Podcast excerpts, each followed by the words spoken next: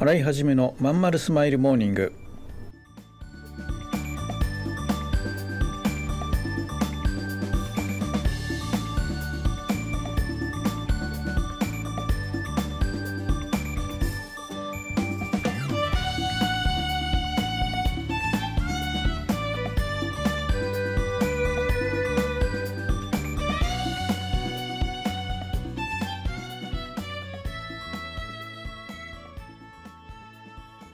おはようございます。新井はじめです。新井はじめのまんまるスマイルモーニング。2022年6月21日火曜日。皆さんいかがお過ごしでしょうか？この番組は毎週火曜日朝8時私新井はじめがラジオを聴きいただいているあなたに1週間頑張るための笑顔やモチベーションをお届けするそんな番組でございます。えらい腰痛で苦しんでおります。えー、コルセットっていうのなんていうのかな？なんかギブスみたいなのをねずっとはめてるんですけどね。で最新のやつ買ったんですよ。あの滑車でねギュッて締めるやつね。えー、それなんとかね耐えてますけどね。これはしんどいね。もう歩くのも実は大変で明日の勉明日勉強会なんですけどね。ちょっとどうなってしまうのかなと今からちょっと、うん、ワクワクしています。えー、こうなんかこうなんかこうおじいさんみたいな歩き方してるのみんなにいかに気づかれないかね。うん。で一応靴の中敷きにコルクを引くとね良いというのを靴屋さんに聞いたのでコルクを引いて、えーね、その分のあの何ていうのかなそういう腰に負担のかからない靴っていうのをねちょっとね調達したのでね、えー、それをね履いていきたいなと思ってるんですけどね。僕ね昔からなんですよね。あの10代の頃からずっとあのいじめられててね背中にあの飛び蹴りみたいなのを食らった時からねずっと腰悪くしててねで格闘技歴も長いんですけど後遺症みたいなやっぱ出てくるもので、えー、こんな感じでね今まあ座ってんですけどねなんかなんかねちょっとしんどいなと。やっぱ腹筋鍛えなきゃいけないね。もっとしっかり腹筋と背筋をねインナーマッスルを鍛えておかなきゃいけなかったなとね反省しているところで早速あのあの自分でやる気が起きないのであの電動でビリビリしびれるあなんだっけ EMS マシンみたいのね、えー、使って今日もやっておるところですかね。うんまあ頑張っていきますよ。払い始めのまんまるスマイルモーニング。この番組は東京豊島区池袋 87.8MHz 池袋 FM のスタジオからお送りしております。本日もよろしくお付き合いください。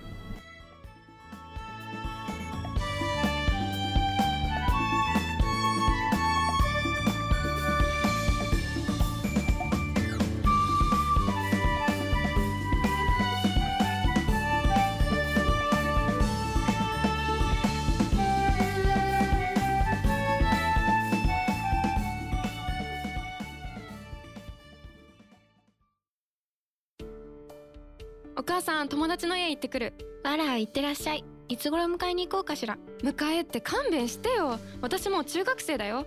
あと夕飯いらないから。あらそう。娘を見てなんだか寂しい気持ちになった。私が必要とされなくなる日も遠くないのかもしれないと。役目を終えた私は何をするべきなんだろう。そんな時かつて眠らせていた気持ちが蘇ってきた。そうだ。私やりたいことがあったんだ。企業ワンエイトはやりたいことをやりたいと望むあなたを徹底サポートするコミュニティサロンです。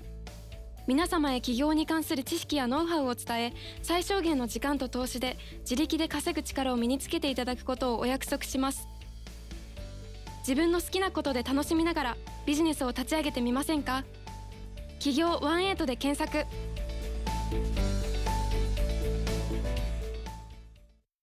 洗い始めのまんまるスマイルモーニング。あのなんかねいいいいことじゃないけど良くなかったこと。あのテレビ取材ねまた入ってきてでこの間さんまさんの番組あもうギリで流れちゃったんですね取材した受けた後にね「ほんまでっか TV ね」ダメになっちゃって。で今度ね、まあ、同じランクのタレント、まあ誰、あの言っちゃいけないらしいんでまだ放送になってないからね。あの来てその大御所のね番組なんですけど。で取材したいっていうんでいろいろ2日間かななんか電話来ていろいろ答えてたんですけど最終的に返事があってちょっと僕の答えた内容が、まあ、番組の趣旨とちょっと合わないんでみたいなことを言われてしまって今回も僕は出ないという形になっちゃいました。やっぱなかなかねあの難しいですね趣旨に沿うっていうのが。ね。まあそういうわけで、えー、また次のチャンスを待ちたいなと思ってます。どなたかテレビえー、つないでくれる人いたら嬉しいな。テレビとか雑誌とかね。メディアやっぱ出てかないとね。多くの人に意見届かないですからね。はい。それからねいろいろお話ししたいことあるんだけどいっぱいありすぎてね何しようか。最近ねブチ切れるという経験をね立て続けにしてんですよ。で僕は別にその怒りっぽいわけでもないしクレーマー気質ではないんだけどこれはないでしょっていうのがね連発して何個あったのかな。で僕ってやっぱなんかねこう説明のつかない理不尽なことをやれって言われてなぜですかって聞き返した時にわけのわかんない説明されることにちょっとストレスを感じるタイプの性格のようです。どうやら。最近これ言語化できたんですけどよく考えたら昔からですね。例えばいこまあ一番ライトなやつね。すごいライトなやつね。あのえー、郵便局にね荷物取りに行ったんですよ。預かあのほら不在でね預け荷物にあの郵便局止めになっちゃったから取り行ったと。でマイナンバーカードを出したらコピー取ってマイナンバーカードを返されてで、えー、紙と鉛筆出されてここに住所電話番号署名と捺印してくださいって言われたんですよね。でもこれこれは切れたっていうよりねもうえってこう思ったってやつね。もう頑張れ日本ってすごく思っちゃったってで聞いたんですよ窓口の人に。これもうギャグですかって聞いたらあのはあみたいな顔されちゃってね。マイナンバーカードですよ。そうそれがねまあ一番ライトなやつね。他にも実はいっぱいあります。パスポートセンター物語とかね。パスポートがねうっかり切れちゃったんですよねコロナ禍。で取り行ったらさあのなんかいっぱい書類出さなきゃいけないわけですよ。戸籍謄本とかね。で戸籍ってあの行かなきゃいけないでしょ。あのその自分の本籍地に。でそんな当然時間ないからじゃあ方法ないのかと思ったら郵送とかコンビニとかいろいろ申請方法があって。でコンビニ行ったんですよ。そしたらねコンビニで今度ねその申請する前にねその利用者登録みたいな県外にいるならあの利用者登録してくださいみたいになってあの申請すらできないんですよ。そのもっと手前があるんですよね。でこれに5日かかりますみたいなあって。でまあしょうがないで利用者登録したらさすごい結構入力するんですよ。このコンビニなんかマシンみたいなのに。ピッピッピッピッピッピッ。後ろ人並んじゃっててね。ピッピッピッピッピッってしたら1回目ポン入力って押したらねあのカードが読み取れませんでしたって。あのマイナンバーカード。ちょっとずれてたんですよ。でもう一回カード載せて全部打ち直しなんですよ。ピッピピピピピって打って。で次これでどうだ？ピッと押したらねあの業務時間 あの本日は終了しておりますだって。もうこれはまあ機械相手なんで切れようがないんだけどあのオンラインだったらさその業務時間関係なくね？とパッて見たらさ5時2分。その5時で終わりなんですよ。もうさ何これと。なんかもう別にいいじゃないですか。オンラインなんだから次の日の朝処理すれば。なんで？と思って。でまた次の日行ってまたやり直して。ね、え、で5日待って。これ来週ですよ。だからね。もうどうなってんの？本当にって思いながらね。あまあでもねまだまだいっぱいあるんですけどちょっとねしゃべこれ喋ってた時間足んないね。あとねもうほんともっともっといっぱいあるの。エニタイムフィットネスの話はじゃあ来週させてください。もうねびっくりするようなシステムだったんですよ。もうねもうはあって言って。で僕もクレームじゃないんだけどその納得いく説明を求めるわけですよ。そのお金のことだったんでねエニタイムなんかは。どうしてそういうふうになるんですかって舌打ちされてこう睨まれて舌打ちされながら「じゃあもういいですよあんた」みたいな。なんかもう倍請求しますからみたいな「えええ何それ?」で立ち上がって行っちゃったんですよ「いやいやちょっと待ってください倍請求って何ですか?」って説明を求めたりとかちょっとねこう別にそのクレームじゃないんですけどねもう意味が分かんなくて、うん、まあこれ話ちょっと来週ねします。いやクレーマーじゃないんだけどな。なんでだろう。なんでなんだろうな。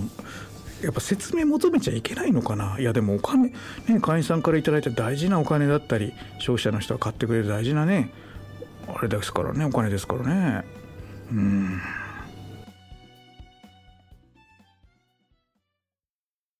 このまま何も変わっていかない人生でいいのかな？企業18はそんなあなたを徹底サポートします。最小限の時間と投資で会社に勤めながら自力で稼ぐ力を身につけ好きなことで起業できる自分に変わっていきましょう。自分の好きなことで楽しみながらビジネスを立ち上げてみませんか？企業18で検索。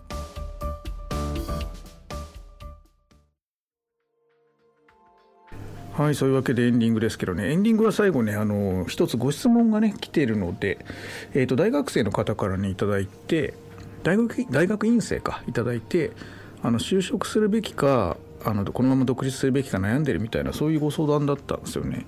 でどっちがいいかみたいな話だったんだけどあの、まあ、答えはですねあの好きなようにしなさいっていうしなさいとは偉そうか好きなようにするべきだと。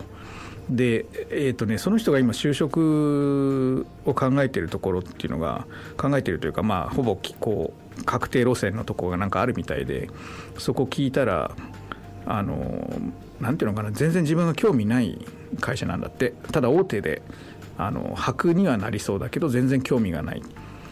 だから悩んでるっていうわけですよね。で、まあね、一応僕が回答したのはねあの20代のうちにそのなんていうの確実路線なんてとんじゃないよって本当に、まあ、またこれもなんかクレーマーになってるな。20代のうちからなんか保守的になってんじゃねえよみたいなすっごく思ったんですよね。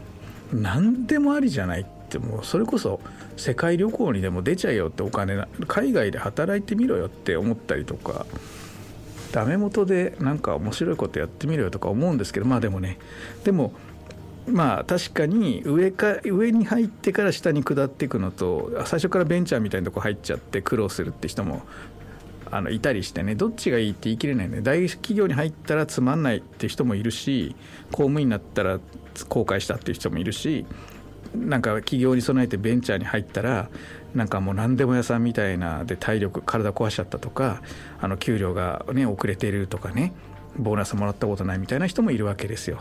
で社会保険もこれも僕も経験があるんだけどこう社会保険もこう僕はあの天引きされてるのに会社が払ってなかったみたいなねことがあの過去に僕も経験があるんですね。なので、まあ、一概に言えないが自分で好きなことをやってくださいっていうふうに結局返しちゃったんだけどみんなだったらどんなアドバイスしますか？これ聞いてくれてる人はまあ僕ほど年上じゃないとあの年配じゃないと思うけどまあ30代40代の人多いと思うんでそういう学生上がりの人がねいたら皆さんだったら何てアドバイスしますかね？うん、やっぱ何ていうの後悔しないようにやってほしいよね。まあこれは僕の考えだけどなんか安定とかさなんかもう何この日本でさ安定とかって勘弁してよってもう日本なんかもつるつる今もう世界からね世界の競争から滑り落ちちゃってみんなが安定していたいみんなが老後を心配してるから全然世界がもう今インフレで大変なことになってるのに一人で景気悪くてデフレになってんじゃないですか。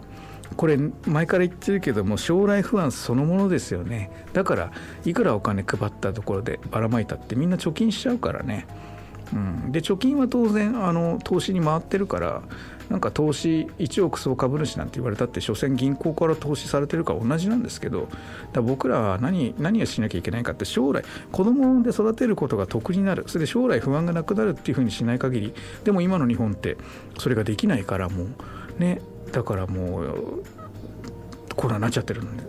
なのに今この国で安定とか言ってたらもう行く場所ないよ。海外出ろってちょっと思っちゃったりしましたね。ああまた最後も説教で終わっちゃった。はい、えーと、ご質問とか取り上げてほしいテーマありましたらぜひ教えてください。